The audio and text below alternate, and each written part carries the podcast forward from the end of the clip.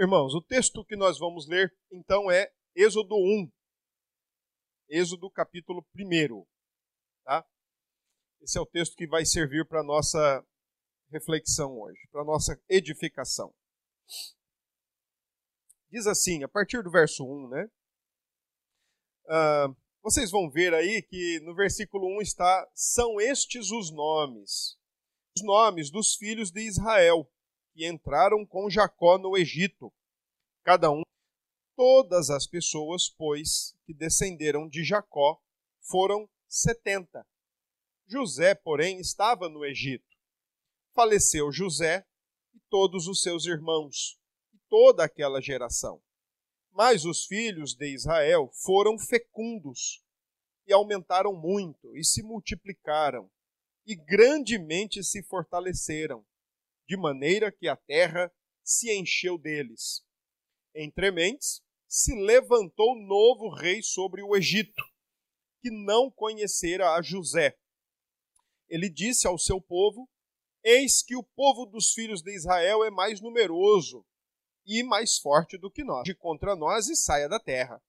E os egípcios puseram sobre eles feitores de obras para os afligirem com suas cargas.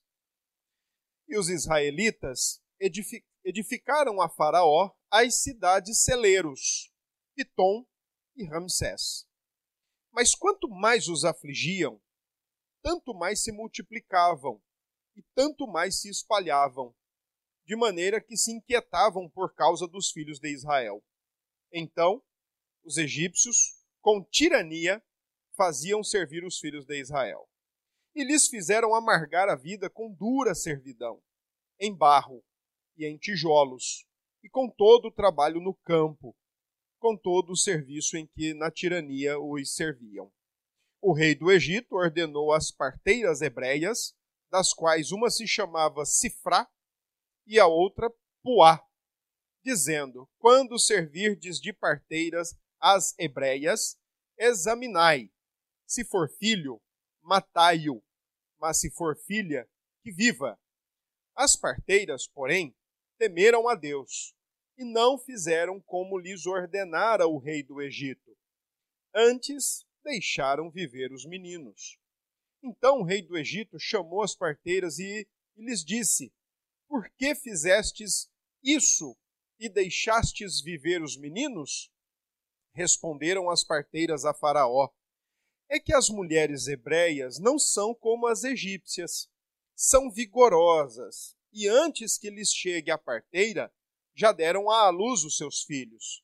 E Deus fez bem às parteiras, e o povo aumentou e se tornou muito forte. E porque as parteiras temeram a Deus, ele lhes constituiu família. Então ordenou Faraó a todo o seu povo, dizendo: a todos os filhos que nascerem dos hebreus lançareis no Nilo, mas a todas as filhas deixareis viver. Amém. Vamos orar, meus irmãos. Senhor, que bom a tua palavra, tão acessível, tão facilmente ao nosso alcance. Que bom, Senhor, com tanta liberalidade nós podemos nos reunir num domingo como este, teu povo, povo que o Senhor ama, povo que o Senhor escolheu na eternidade, povo que o Senhor desejou para si, sem nenhuma pressuposição de quem nós éramos ou do que faríamos ou o que seríamos, mas porque livremente o Senhor resolveu nos amar. Graças te damos por isso. Graças te damos por tua palavra. E nesse momento nós oramos para que o teu povo que aqui está reunido venha ser edificado, venha ser instruído, venha ser fortalecido por tua palavra, afinal de contas é ela quem nos fortalece, é ela quem nos sustenta, é ela quem nos baliza para o dia a dia. E nós queremos isto, Senhor, nesta noite, que por misericórdia o Senhor nos ensine. Ó oh Deus, que o Senhor também nos dê graça e luz devidas e necessárias para compreendermos o texto sagrado e a partir disso vivermos uma vida que glorifique o Senhor, uma vida que traga glória ao teu nome, que traga bom testemunho da tua santa reputação. E que todos aqueles que virem a tua igreja sejam de fato, de alguma forma, tocados, impactados, despertados em sua curiosidade ou em sua consciência, porque esta igreja vive diferente. Se conosco nesta noite, Pai. Nós te agradecemos e oramos em nome de Jesus. Amém. Irmãos, Êxodo, a igreja está no Egito. Êxodo, a igreja está no Egito. O livro de Êxodo é um dos livros mais bonitos que nós temos em toda a literatura bíblica, de maneira muito especial e particular no Antigo Testamento. Livro de autoria mosaica, o próprio livro dá testemunho de que Moisés é o seu autor. Capítulos 17, versículo 14, capítulo 24, verso 4, capítulo 34, verso 27, dão testemunho de que o autor deste livro é o próprio Moisés, o servo de Deus, levantado por Deus para tirar a igreja do Egito. O próprio Jesus Cristo, nas páginas do Novo Testamento, dos evangelhos de João, Marcos, também afirma que o Êxodo, juntamente com todo o Pentateuco, é de autoria mosaica. Nós não defendemos e nós não compactuamos com princípios liberais com princípios que esfolam as Escrituras, dizendo que Êxodo é construção a partir de fontes. Nós cremos na literalidade da informação bíblica de que Moisés é o seu autor. A narrativa, conforme Moisés escreveu, tem por objetivo apresentar a libertação da igreja, a libertação do povo de Deus da terra do Egito. É o grande momento aonde depois de 430 anos, amargando vida e nos últimos momentos então, principalmente amargando dura servidão, escravidão em terra estrangeira, o Senhor com mão forte tira a igreja do Egito. Eu disse no início que uma letrinha importante está faltando. Na verdade, o livro de Êxodo ele não tinha esse nome na Bíblia hebraica. Na Bíblia hebraica ele chamava simplesmente são esses os nomes. Êxodo é um nome já aplicado pela Septuaginta e depois pela Vulgata Latina, porque tende a dar ênfase no grande evento da libertação. Quando eu disse para os irmãos que o versículo 1 falta uma letrinha aí, que deveria começar assim o versículo 1, e são estes os nomes, Êxodo é uma retomada histórica exatamente onde Gênesis parou. Por isso, então, este livro, no passado, antes da tradução grega e antes da tradução latina, não tinha o nome de Êxodo, tinha o nome de São Estes os Nomes, porque tende a dizer o que aconteceu depois que José morreu e também foi sepultado ainda no Egito. Entre Gênesis e Êxodo há um período de 430 anos, porque Êxodo está agora apresentando os últimos momentos, os últimos tempos, últimos meses talvez, do povo de Deus dentro ainda do Egito. É, portanto, a continuação do livro de Gênesis e agora a retirada do povo e que no futuro muito próximo vai deixar de ser povo para ser nação. Afinal de contas, vão receber a lei de Deus no Monte Sinai. De forma destacada, o livro de Êxodo nos traz algumas informações importantes. Primeira delas, os acontecimentos. Primeiro grande acontecimento é o próprio Êxodo, a própria saída do Egito, depois de o Senhor humilhar o Deus e os deuses egípcios com as dez pragas, o povo é liberto, a igreja sai do Egito. Mas o segundo grande acontecimento é a aliança do Senhor Deus com a sua igreja no Monte Sinai. O Senhor outorgando a lei, dando limites amorosos a um povo que foi liberto. Eu gosto muito dessa observação que nós devemos fazer. Primeiro vem a libertação, depois vem a lei. A lei não vem antes da libertação. Isso é significativo. O povo liberto não é liberto para andar e fazer qualquer coisa ou viver do jeito que quiser. O povo liberto do Egito é para viver dentro dos limites amorosos do Senhor Deus. Geograficamente, é outra questão importante. Ah, existe outra questão importante no livro do Êxodo: a sua geografia. Porque a igreja está no Egito, a igreja sai do Egito para peregrinar no deserto, mas depois de peregrinar, ou enquanto peregrina, encontra-se com o Senhor Deus no Monte Sinai. Agora, teologicamente falando, o livro de Êxodo traz três importantes ênfases, três importantes destaques. Primeira, a libertação da escravidão. O Senhor Deus é o libertador. Segundo, a aliança mosaica. Deus entrega sua lei ao seu povo para que sirva de princípios orientadores, norteadores para a relação especial e favorável diante de Deus. E terceiro, tema teológico ou importância teológica do livro de Êxodo, a presença de Deus. Deus quer estar e habitar com o seu povo. Em contrapartida, para o povo, a presença de Deus é o melhor lugar para se estar. A presença de Deus é a garantia de uma jornada segura. A presença de Deus é a garantia de uma vida bem estabelecida e saudável para o povo de Deus. Essas são as ênfases teológicas do livro. O resumo teológico do livro está em Êxodo 14. Então, se você puder abrir a sua Bíblia aí, os irmãos sabem que a gente sempre faz isso, né, de ficar com a Bíblia aberta, não poderia ser diferente hoje. Êxodo 14, verso 30 e 31. Nós podemos dizer que aqui está o coração do livro do Êxodo, quando diz assim: Assim o Senhor livrou Israel naquele dia da mão dos egípcios, Israel viu os egípcios mortos na praia do mar.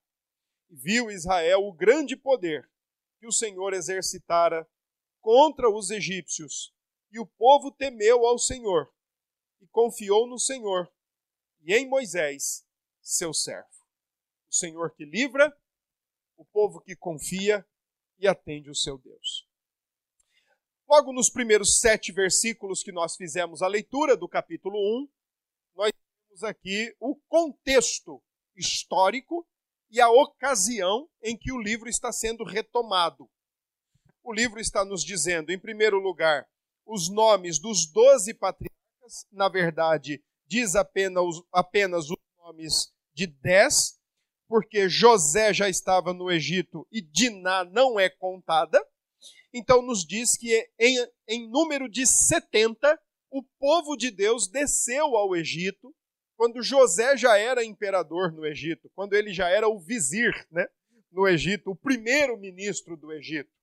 Então, 70 pessoas. Lá em Atos dos Apóstolos é interessante, porque lá no capítulo 7 você encontra a informação de 75 pessoas.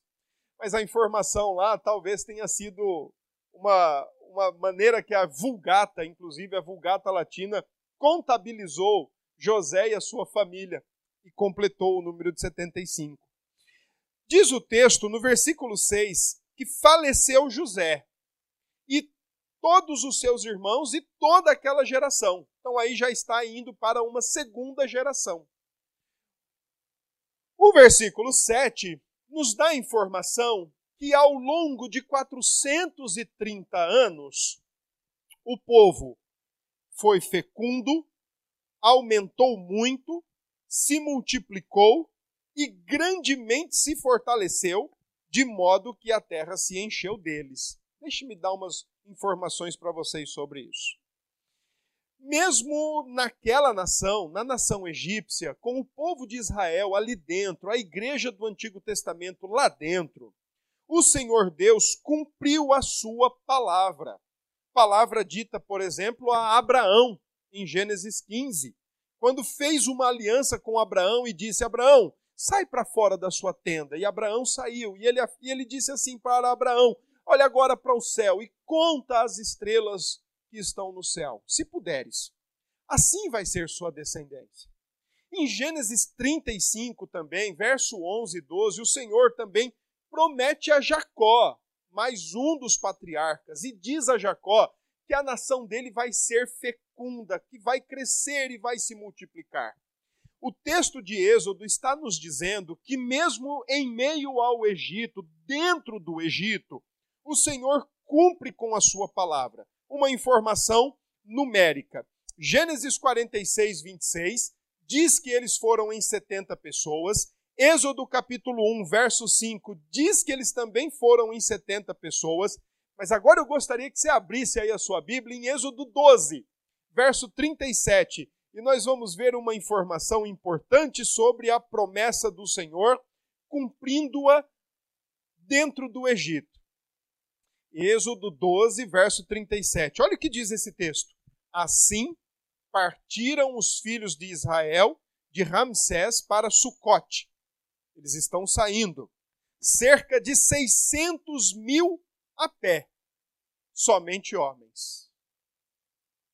De 70 pulou para 600 mil. E lá no livro de Números, se você olhar, lá vai ter o número de 603.550. Capítulo de Números, capítulo 1, verso 46.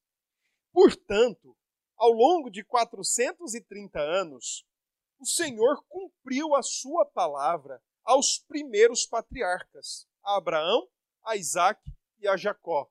Eu vou fazer a sua descendência crescer. Eu vou fazer a sua descendência extrapolar. Repare bem, não há necessidade de ser um local propício para isso. Não há necessidade de ser um local onde se simpatizasse com o povo de Deus. Simplesmente o Senhor falou e simplesmente o Senhor começa a cumprir ao longo de todo o tempo em que eles estão no Egito. E tem mais um detalhe que nós precisamos colocar aqui para os irmãos. Quando o livro de Êxodo, capítulo 12, verso 37, diz que são cerca de 600 mil a pé, somente de homens, olha a informação que continua sendo dada, sem contar mulheres e crianças. Como o povo judeu gostava de ter filhos, estima-se que é uma população de aproximadamente 2 milhões de judeus deixando o Egito na saída do Êxodo porque o Senhor cumpriu a sua palavra. Por que, que só os homens são contados? Porque essa era uma prática da época, era uma prática da nação antiga. Em caso de guerra, eram contados só aqueles que podiam ir para a guerra, homens entre 20 e 40 anos, e sem nenhuma deficiência física, porque se fosse para ir para a guerra, tinha que estar bem para ir, fisicamente tinha que estar completo para ir. Então não se contava mulheres, não se contava crianças, não se contava idosos, porque era a contabilidade era feita dessa forma. 430 anos depois, o Senhor está dizendo para Abraão, Isaac e Jacó: estou cumprindo a minha parte. A nação está crescendo, a nação está fortificada.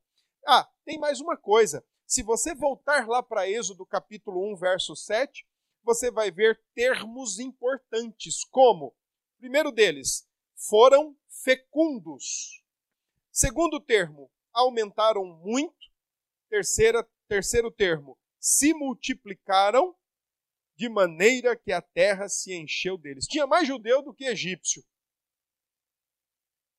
Quando a, quando a Escritura diz que a terra se encheu deles, não vamos entrar em conjecturas aqui, não vamos ficar elocubrando nada, mas o Egito estava cheio de judeu porque cresceu. Porque cresceu. Os mesmos termos que aparecem em Êxodo 1, verso 7, fecundos, aumentaram, multiplicaram e encheu, aparecem em Gênesis 1, 28, quando o Senhor disse ao homem que eles fossem fecundos, que eles frutificassem, multiplicassem e enchessem a terra. São os mesmos termos que aparecem lá. Bom, a partir do verso 8, então agora nós vamos nos ater ao, ao que o mundo, sempre que se levantar contra os planos de Deus, nunca vai ter sucesso. Sempre que o mundo se levanta contra a igreja, o Senhor frustra todos os seus planos e todas as suas intenções, e todas as suas ideias maquinadas contra a igreja. A igreja nunca vai deixar de existir na face da terra. Só vai deixar de existir nessa terra caída quando Cristo chamá-la, quando Cristo vier buscar. Mas até que Cristo venha, a igreja não vai deixar de existir. Pode se levantar quem quer que seja. Pode falar grosso, bravo, quem quer que seja. Podem empreender planos, projetos, arquiteturas, mas os planos de Deus e a igreja do Senhor Deus nunca vai deixar de, sofrer, de existir. Pode sofrer, pode apanhar, pode levar umas cacetadas. Aliás, isso foi, foi até mesmo é, é, que assim seria. Mas deixar de existir, jamais. Bom, então vamos para o texto, vamos olhar agora para o texto. Eu quero organizar o texto assim, ó. Primeiro eu quero mostrar para vocês que existe uma percepção mundana e diabólica dos versos 8 e 10. A percepção de Faraó. Uma percepção amedrontada, mas ao mesmo tempo mundana e diabólica. Depois, dos versos 11 a 14, dos versos 15 e 16, a estratégia maldosa de Faraó, parte 1, e a estratégia maldosa, parte 2. E por fim, a resposta de Deus aos planos malignos do Faraó. Vamos ver o texto. Nos versos 8 a 10, diz assim: Entre mentes se levantou o novo rei sobre o Egito. Reparem bem, versos capítulo 1 de Êxodo são os últimos momentos do povo de Deus no Egito. Não está cobrindo o início dos 430 anos. Aliás, deixe-me mostrar isso para você. Abra a tua Bíblia em Gênesis 15 o Senhor Deus tinha dito para Abraão que o povo passaria por todo esse tempo em terra alheia, em terra estranha, que seriam peregrinos ali. Lembre-se, essa expressão peregrino é uma expressão muito utilizada por Pedro lá na sua, nas suas duas cartas no Novo Testamento. Peregrino é aquele que não pertence àquele lugar. Peregrino é aquele que está de passagem ele é forasteiro, ele é estrangeiro, ele é estranho àquele lugar. Egito não é lugar da igreja. A igreja estava no Egito, mas o Egito não é lugar da igreja. E não adianta querer reformar o Egito, porque o Egito na Bíblia nunca é reformável. Egito na igreja, na Bíblia, nunca é redimido. Eu acho que esse é um dos problemas da igreja do nosso tempo, de querer reformar e redimir o Egito. Egito não se redime, como a Babilônia não se converte. Elas só servem para ser destruídas e exaltar a justiça de Deus no final de tudo. Olha o que diz Gênesis 15. Especialmente a partir do verso 13. Então lhe foi dito, Deus dizendo a Abraão ainda: Sabe com certeza que a tua posteridade será peregrina em terra alheia. Peregrina está de passagem. Peregrina, não pertence ali. Peregrino, o que acontece ali não é nosso, não é, não é do nosso convívio. Será peregrina em terra alheia, será reduzida à escravidão e será afligida por 400 anos. O que está acontecendo no Êxodo é exatamente essa retomada aqui. Tá bem? Só que já nos, nos últimos momentos. Agora já vai ser a saída. Bom, o texto diz no verso 8 Vamos acompanhar a percepção de Faraó. Levantou-se novo rei sobre o Egito. Essa expressão tem duas conotações. A primeira dela é que ela não é um rei egípcio, é um rei ixo. Historicamente falando, a nação do Egito passou por uma queda, passou por um declínio e foi conquistada pelos ixos. E os ixos estabeleceram reis estabeleceram liderança, inclusive autoridade, inclusive sobre o Egito. E é exatamente esse o cenário. Esse rei está se levantando, porque ele é o novo rei, mas também ele está se levantando contra o povo de Deus. Está se levantando contra a igreja. Motivo: ele não conheceu e nem teve notícias ou informações do primeiro ministro José, que foi, por obra e graça de Deus, uma bênção para a vida do Egito e para a vida de todas as nações da época. E ele faz uma leitura bem interessante, uma leitura bem política mesmo, né? bem econômica, bem militar e assim por diante. Uma coisa que o Egito não queria era perder seus escravos, perder os seus empregados que estavam ali. E muito menos perder imigrantes. Então, olha o que o Egito, olha o que o Faraó diz no verso 9: Eis que o povo dos filhos de Israel é mais numeroso e mais forte do que nós. Bem provavelmente ele está olhando para uma localidade específica, dizendo que naquela localidade tem mais judeu do que egípcio. E aí ele diz: vamos usar de astúcia, vamos ser mais vivos que eles, vamos ser mais espertos, mais, mais malandros do que eles. Vamos fazer o seguinte, ó, vamos colocá-los logo para que não se multiplique e seja o caso de que vindo guerra junte com os nossos inimigos, peleje contra nós e saia da terra. Em meio ao Egito, Deus dá graça ao seu povo, faz o seu povo crescer assustadoramente, mesmo sendo imigrantes e forasteiros. Não era para eles ficarem ali. Ali não era lugar deles morarem. Ali não era lugar deles estabelecerem o lar docilar deles e passarem a eternidade ali. Mesmo assim, o Senhor os faz crescer.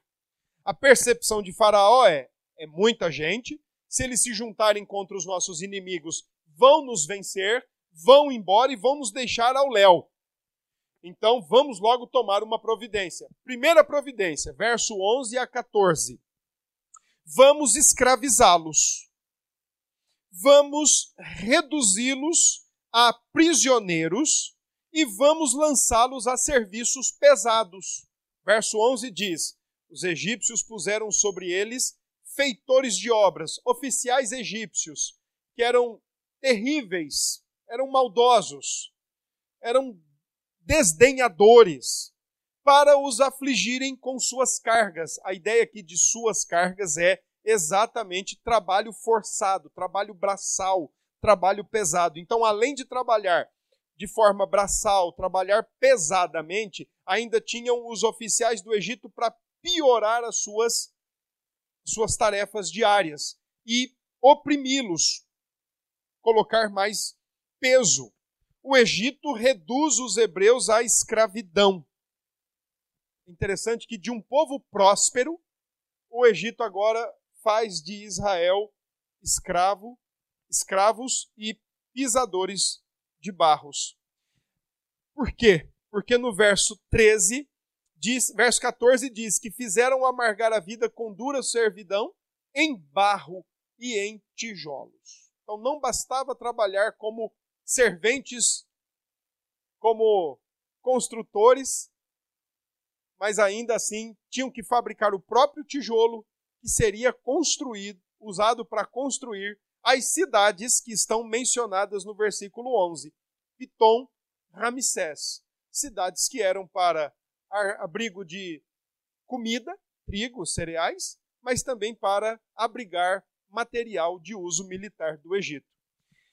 Então, de uma nação próspera e uma nação que estava com certa liberdade, o, rei do Egito, por causa da sua maneira política e econômica de ver as coisas, e militar também, ele diz o seguinte: ó, vamos pegar essa, esse povo todo aí, vamos colocar para trabalhar rapidinho. Porque se esse povo não for freado agora, ninguém mais freia esse povo. Se a gente não tomar uma providência de calar esse povo, de acorrentar esse povo e de colocar esse povo para ficar aí, ó, trabalhando na base do chicote estralando no lombo, ninguém mais segura. Então vamos fazer isso rapidamente. Primeira estratégia foi essa. Vamos colocar esse povo para trabalhar vão ser serventes de obra e, sem parar, 24 horas por dia, vão trabalhar carregando pedra, construindo pirâmides, construindo cidades, construindo estátuas. Quem já assistiu aquele filme do, dos Dez Mandamentos, a versão antiga né, do Charlton Heston, é excelente. Muita coisa que tem naquele filme tem de informação extra-bíblica.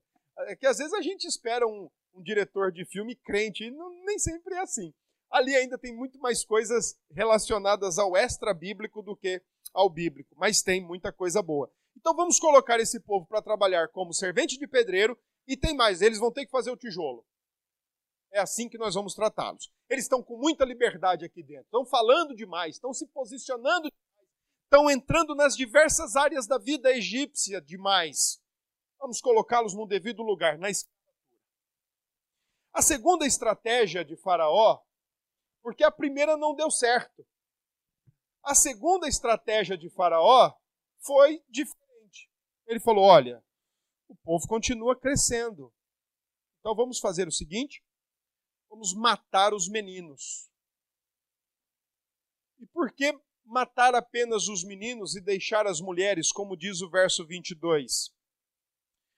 Porque usavam as judias, as mulheres hebreias, como concubinas. Os egípcios iam lá e escolhiam as que eles queriam e levavam para suas casas e faziam delas concubinas. E além disso, sem os homens, não haveria mais a proliferação, não haveria mais a multiplicação de hebreus, de judeus. Então vamos matar todos os homens.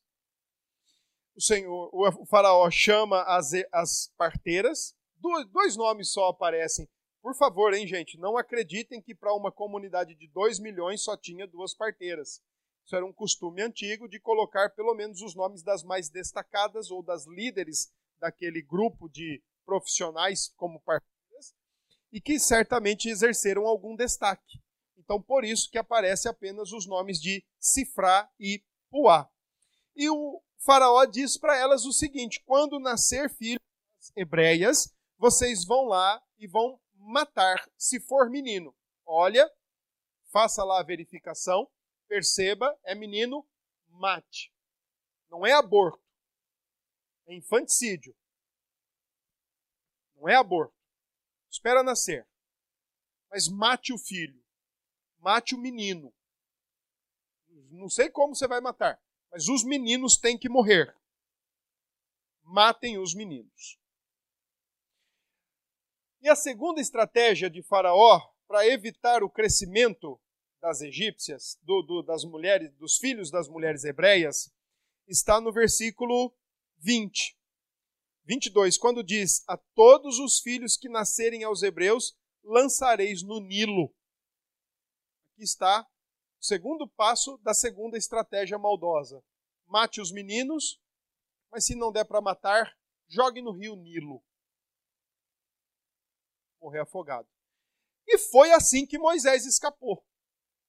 Se Deus permitir, domingo que vem nós vamos ver ah, como Moisés providencialmente escapa de morrer nas águas. Então percebam, irmãos, eh, se o mundo de hoje se coloca contra a igreja e faz o que quer contra a igreja, achando que logrará êxito com as suas estratégias. Irmãos, isso não é nada velho, isso não é nada, não é nada novo. Isso não começou ontem, nem começou há três anos atrás, nem começou há, há cinco séculos atrás.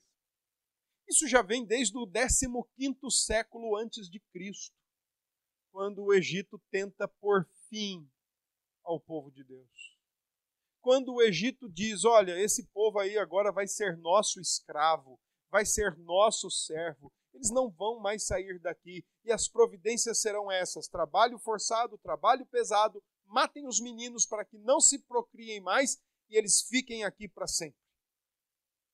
Olha o plano do Egito com a igreja. Mas aí nós precisamos também olhar para o texto e ver como o Senhor, soberano, sobre a história, sobre tudo, de maneira providencial, atua pela vida do teu povo.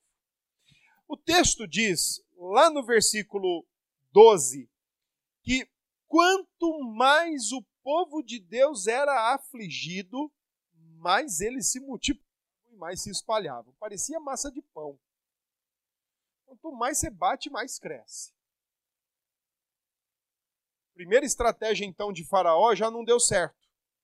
Porque quanto mais aflitos, mais cresciam. Deus seguia multiplicando a sua igreja. Deus seguia fazendo a sua igreja crescer. Historicamente, nós temos um belo exemplo disso. A igreja na China. Quanto mais se persegue, mais se mata cristão na China, mais a igreja na China cresce. A segunda estratégia foi quando as mulheres hebreias foram convocadas por Faraó para matar os meninos. O que é que o Senhor fez? Versículo 17. As parteiras, porém, temeram a Deus e não fizeram como lhes ordenara o rei do Egito. Antes, deixaram viver os meninos. Então o rei do Egito chamou as parteiras e lhes disse: Por que fizestes isso e deixastes viver os meninos? Responderam as, as parteiras a Faraó: É que as mulheres hebreias não são como as egípcias, fraquinhas, frágeis, sensíveis. Elas são vigorosas, elas são fortes. Quando a gente chega lá, o menino já está mamando. Já nasceu faz muito tempo. Então, não dá nem tempo da gente chegar lá. As egípcias, não. É uma, é uma, é uma novela para nascer. Mas as, as mulheres hebreias, quando a gente vai ver, elas já deram a luz e os filhos já estão no colo. Até registrado em cartório já está, Faraó. Então não dá para a gente. Não, nós não estamos dando conta de chegar lá e fazer o que você mandou. Por que todo esse cenário contra o povo de Deus? O versículo 13 responde: então os egípcios com tirania. Esse versículo que diz que as mulheres hebreias não são como as mulheres egípcias, são vigorosas, eles casados, eles explicam bem o cenário do Egito com o povo de Deus. A tradução aí melhor deveria ser por causa da inveja. Tirania aí, no caso, não é aquela tirania de um déspota contra pessoas, mas é a motivação interna para fazer a ação. Tirania aqui no texto do versículo 13 não se refere apenas à ação, mas se refere à motivação interna. E a motivação interna era inveja. O Egito com inveja da igreja. Então, coloca para trabalhar forçado, coloca para trabalhar como escravo, aumenta o trabalho consideravelmente, mata os meninos e joga os meninos no rio, porque esse povo tem que morrer povo parece que é melhor que nós. Esse povo parece que é bom demais. Então esse povo tem que morrer. As mulheres hebreias eram fortes, eram saudáveis. Mas tem um detalhe: as parteiras também temiam a Deus. E eu, eu gosto muito dessa expressão. As mulheres hebreias, as parteiras hebreias eram tementes a Deus. Por que, que elas eram tementes a Deus? Simplesmente porque elas deviam armazenar ainda no seu coração verdadeiro princípio do quanto vale a vida, do valor da vida humana. E sabiam que homicídio ou infanticídio era também pecado contra a lei de Deus. Preservavam ainda elementos de uma fé centrada em Deus. Isso parece estranho. Porque nós, olhando para o livro, nós sabemos que a lei vai ser dada ainda no capítulo 20. Mas antes da lei ser entregue em tábuas de pedra, a lei já estava escrita no coração. A lei já estava escrita no coração do homem. E as mulheres temeram a Deus porque a lei estava escrita no coração delas. E o mais curioso, sabe o que é? Depois de 430 anos no Egito, sendo bombardeados pela cultura, pela sociedade, pelos costumes, pelas, pela religião egípcia. Depois de 430 anos, nós encontrarmos que essa expressão se aplica tão bem a elas. Elas temiam a Deus dentro do Egito. Depois de um bombardeio, depois de uma lavagem cerebral, depois de toda uma, uma imposição cultural, religiosa, social, como acontece conosco no nosso tempo. Imposições e pressões de todas as áreas da vida na qual nós estamos aí expostos e convivendo e se relacionando. Por isso que eu, eu gosto daquela expressão de Jesus quando ele fala na parábola do, do Evangelho de Lucas, capítulo 14, é, Evangelho de Lucas, perdão, capítulo 18. Será que o filho do homem vai achar tal fé na terra? Depois de falar sobre eventos escatológicos, será que até o dia da volta de Cristo ele vai encontrar crentes acreditando que ele é a resposta do Senhor Deus para julgar vivos e mortos? Será que até lá será mantida a fé do nosso coração? Roguemos a Deus que preserve em nosso coração, sim, essa convicção. Que preserve em nosso coração essa fé. Como essas mulheres ainda temiam a Deus dentro do Egito depois de tanto tempo, sofrendo com imposições, com pressões, com atrações, com seduções da vida egípcia. tal qual nós, irmãos. Pressionados, atraídos, seduzidos, colocados no canto da parede, pegos pelos nossos colarinhos e dizendo para nós: Olha, larga a mão desse teu Deus logo. Olha, venha para o nosso lado.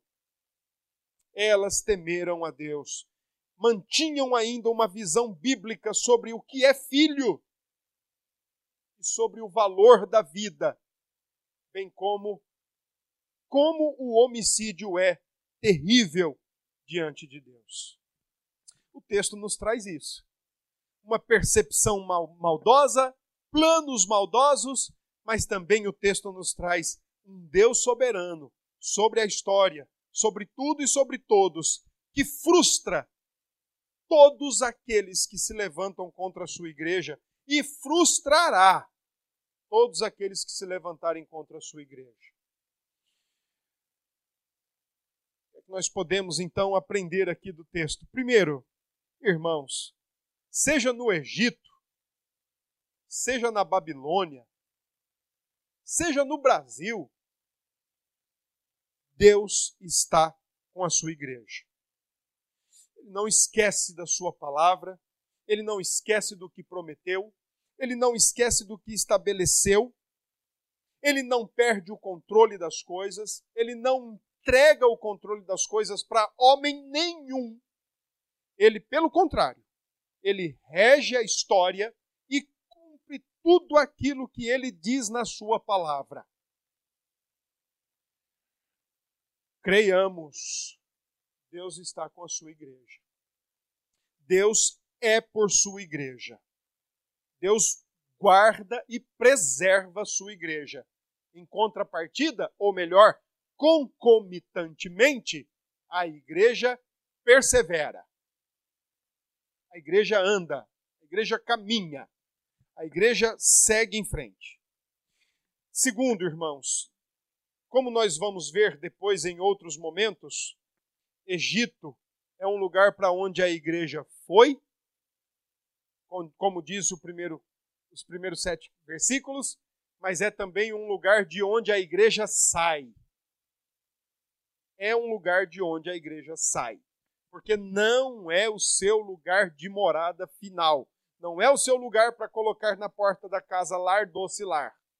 Ela sai de lá irmãos, se nos desliguemos mais desse Egito no qual estamos. Nós estamos aqui peregrinando, é, como forasteiros, como estrangeiros, mas tanta coisa do, do Egito atual parece não ser estranho para nós.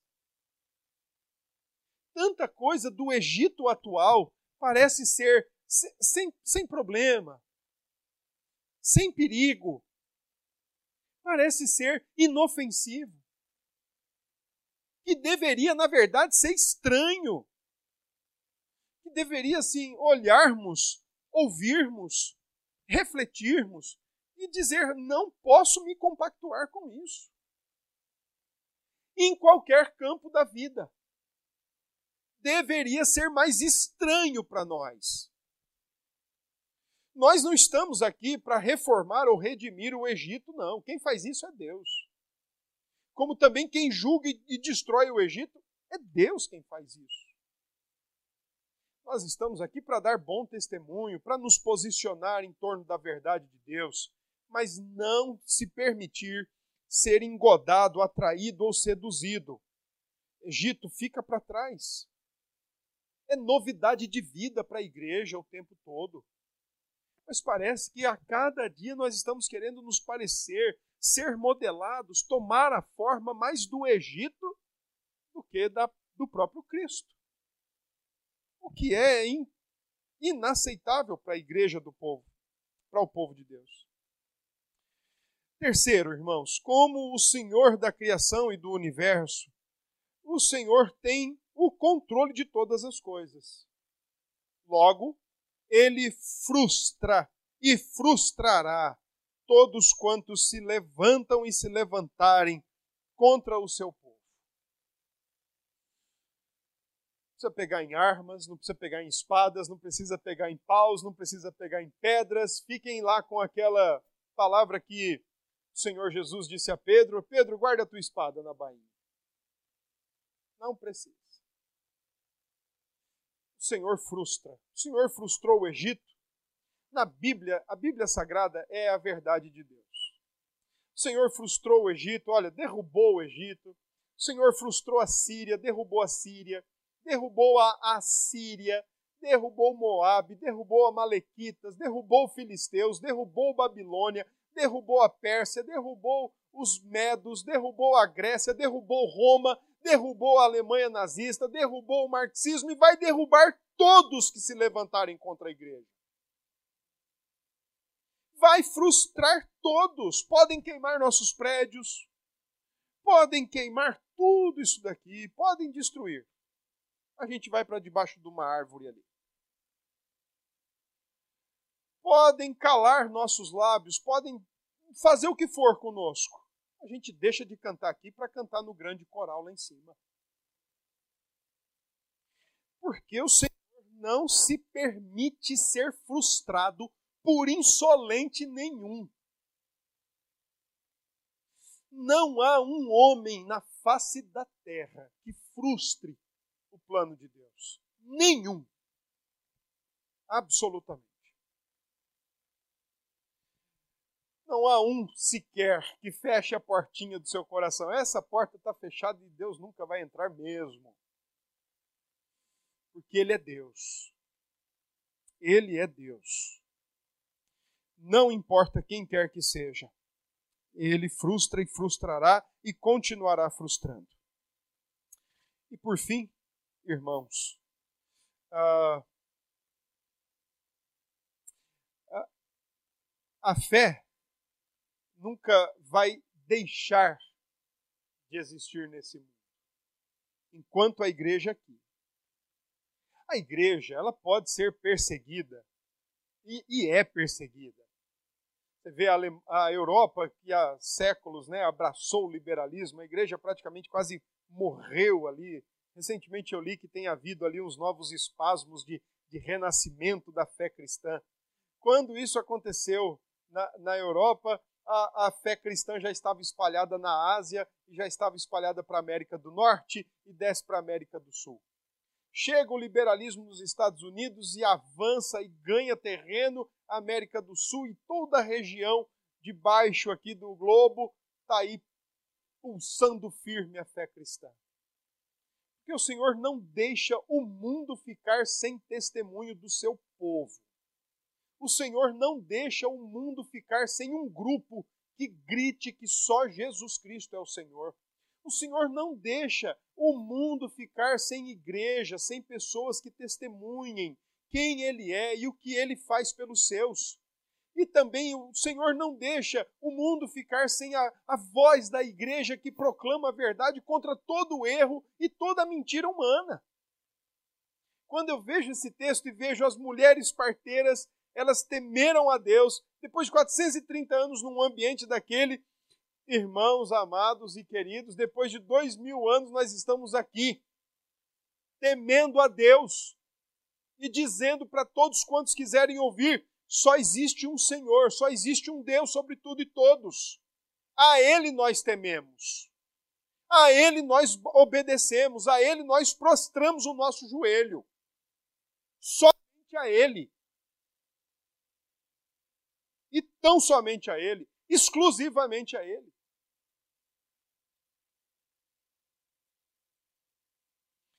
Que o Senhor preserve a sua igreja assim.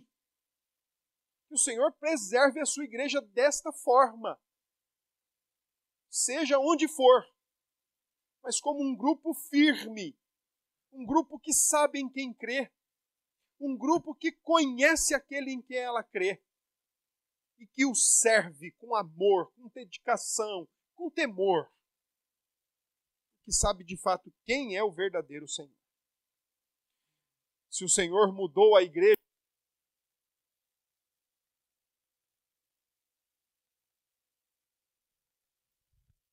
de um lugar para o outro, levando em consideração a perseguição e não permitindo que a voz da igreja se silenciasse, assim ele vai fazer até que Cristo volte.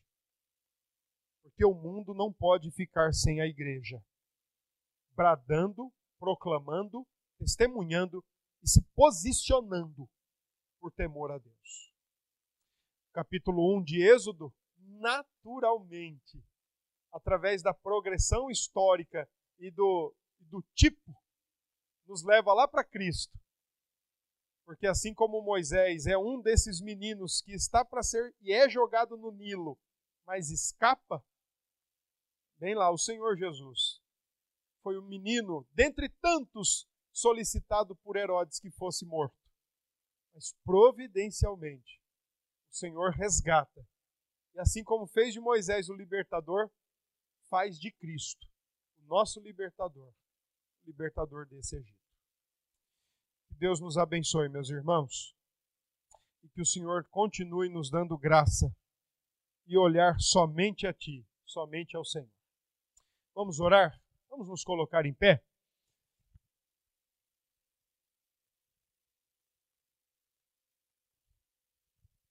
Senhor nosso Deus, nós queremos em nome de Jesus te agradecer, porque por tua soberania e providência a igreja está viva, vibrante na face da terra. Tantos já se levantaram, tantos já quiseram calar, silenciar, destruir a tua igreja, todos foram frustrados. Louvado seja o Senhor. A nossa confiança está em ti. No Senhor, como diz o salmo, nós faremos proezas. No Senhor nós vamos ver proezas acontecendo. No Senhor a sua igreja é vitoriosa. E nós oramos confiamos que o Senhor continue fazendo exatamente isso, frustrando e anulando toda e qualquer arquitetura e plano contra o teu povo. Frustre todos em nome de Jesus. Obrigado, Senhor, por tua igreja nesta noite reunida. Que a bênção do Senhor continue repousando sobre o teu povo. Obrigado por nossos convidados que estão conosco. Que a boa mão do Senhor os abençoe. Que eles se sintam abrigados, bem recebidos, à vontade em nosso meio para estar conosco sempre. Obrigado pela semana que está começando.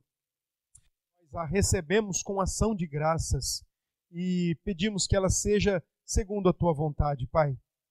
Também oramos para que nos dê sabedoria, para vivermos bem diante de ti, vivermos bem com o Senhor. Nos leve em paz, nos leve em segurança para os nossos lares, nos livre, ó Deus, de, de todo o mal e de sermos maus aos teus olhos. Abençoe o teu povo. Assim nós oramos agradecidos e oramos em nome de Cristo Jesus.